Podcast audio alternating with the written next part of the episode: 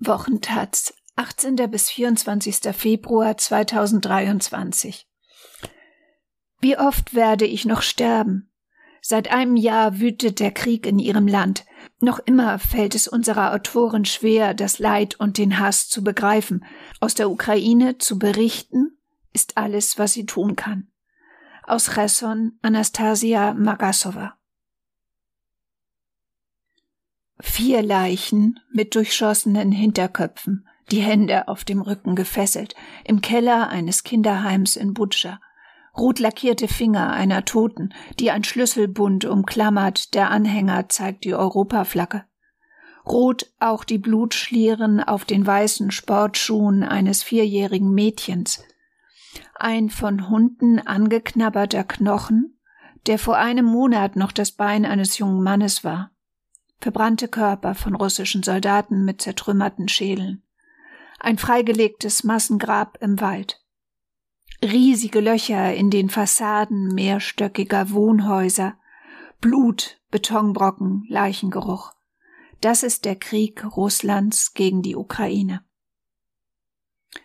Wenn du es dir ansiehst mit deinen eigenen Augen oder in den Medien, ist es, als ob dein Körper und deine Seele eine einzige große Wunde sind, als ob jedes deiner Moleküle mit deinem Land verschmolzen wäre, als ob dein Herz sein Puls ist. Bei jedem Raketeneinschlag spürst du Schmerzen. Jedes Mal ist es wie ein kleiner Tod. Wie viele werden es noch sein? So viele Tragödien haben sich in diesen 365 Tagen ereignet. Du erinnerst dich an das Datum jeder Einzelnen. Jeder hat das Leben einer Ukrainerin oder eines Ukrainers zerstört oder ausgelöscht. Es ist ein Schmerz nicht nur für ihre Angehörigen. Dieser barbarische russische Krieg hat alle Ukrainerinnen zu Verwandten gemacht. Er wird sich in ihr persönliches und historisches Gedächtnis fräsen für viele Generationen. Ich erinnere mich sehr gut an die ersten Tage der großen Invasion. Es war beängstigend, es war unmöglich, das ganze Ausmaß dessen, was da gerade geschieht, zu erfassen. Als vor einem Jahr die ersten Raketenangriffe auf Kiew, Odessa und Lviv niedergingen, schien das etwas aus dem Reich der Fiktion zu sein. Nun, im Februar 2023, ist es der Alltag in der Ukraine. Heute wundert es niemanden mehr, wenn Lehrerinnen ihre Schülerinnen online aus U-Bahn-Stationen unterrichten, wenn Eltern das Essen für ihre Kinder in Mikrowellen an Tankstellen erhitzen, weil es nur dort Strom von Generatoren gibt.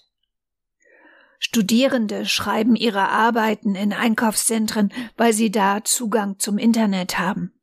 Ärztinnen operieren und entbinden Babys in Kellern im schwachen Licht von Smartphones.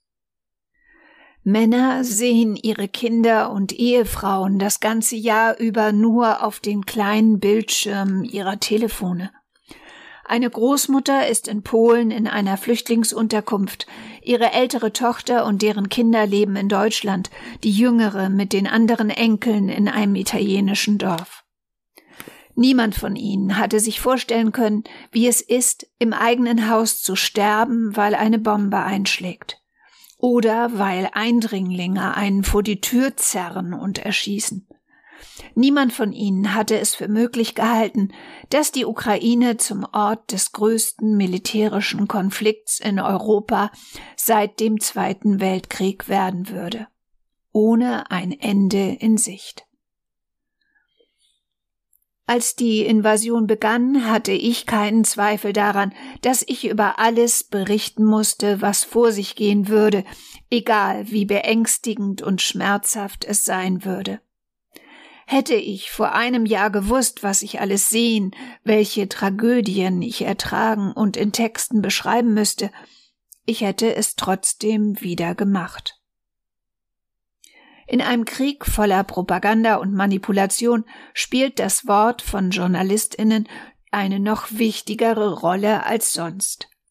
Die Welt hätte das Ausmaß der russischen Kriegsverbrechen nicht erfahren, wenn Journalistinnen nach der Befreiung von Butscha und Irpin nicht dort gewesen wären.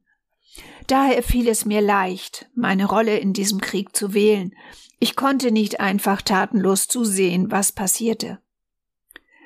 Tatsächlich hat der Krieg Russlands gegen die Ukraine nicht am 24. Februar 2022 begonnen, sondern am 20. Februar 2014, als die ersten russischen Besatzer auf den Straßen meiner Heimatstadt Simferopol auf der Krim auftauchten. Dieser Krieg dauert nun schon seit neun Jahren an, aber viele innerhalb und außerhalb der Ukraine haben versucht, ihn zu ignorieren, ihn einzufrieren, kleinzureden, weil das bequemer war. Doch die Geschichte lehrt uns, dass es nie funktioniert, den Aggressor zu beschwichtigen. Nachdem er seine Stärke aufgebaut hat, nicht ohne die Hilfe von Beschwichtigern, wird er immer wieder zuschlagen mit immer noch größerer Kraft. Das ist genau das, was jetzt passiert. In letzter Zeit hört man viel über Hassgefühle von Ukrainerinnen gegenüber Russinnen. Hass ist ein negatives und destruktives Gefühl, aber er hat Gründe. Er speist sich aus dem Leid, das russische Truppen auf ukrainischem Boden verursacht haben, aus der unprovozierten Aggression, die Züge von einem Genozid trägt. Es ist klar, dass Russland, geführt von Putin, die Ukraine mit allen Mitteln unterjochen will selbst wenn dies die Ausrottung der Hälfte der lokalen Bevölkerung und die Zerstörung aller bewohnten Gebiete erfordert. Die täglichen Angriffe lassen keinen Zweifel daran.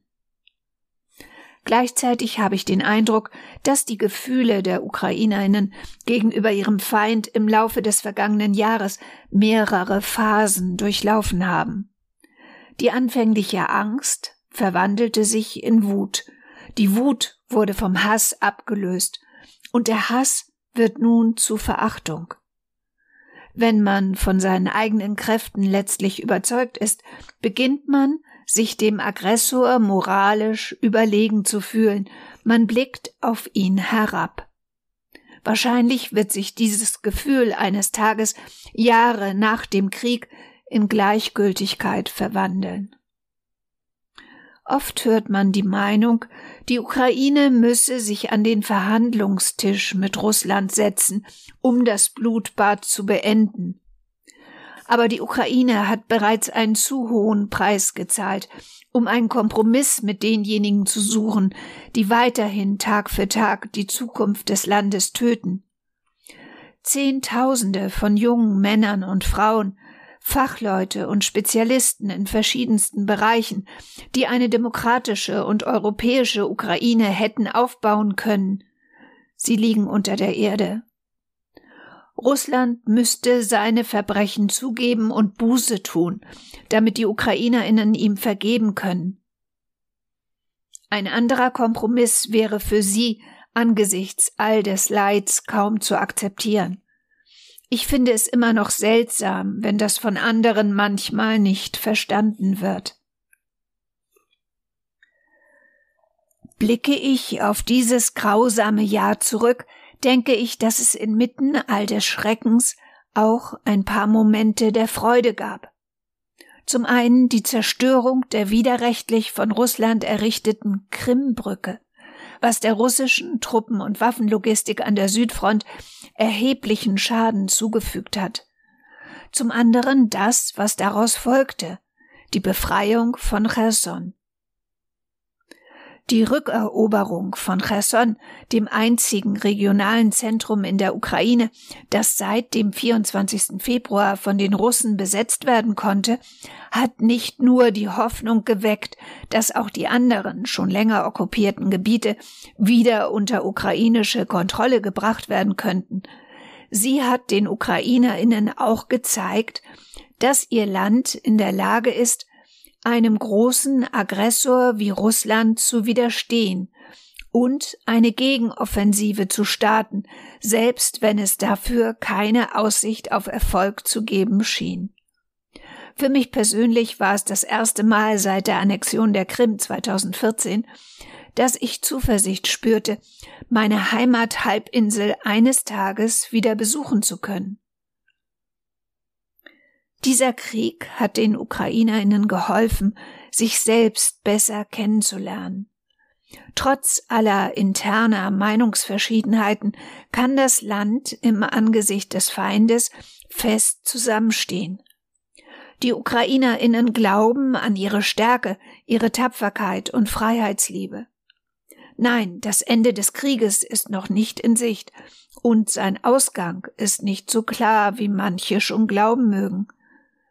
Aber in gewisser Weise haben die Ukrainerinnen schon jetzt gesiegt, denn sie haben nicht nur sich selbst, sondern auch vielen anderen etwas Wichtiges in Erinnerung gerufen, dass Frieden und Freiheit von unschätzbarem Wert sind, so kostbar, dass man im Zweifel dafür sterben muss. Anastasia Magasova wurde 1989 auf der Krim, Ukraine, geboren. Sie ist seit 2013 Autorin der Taz.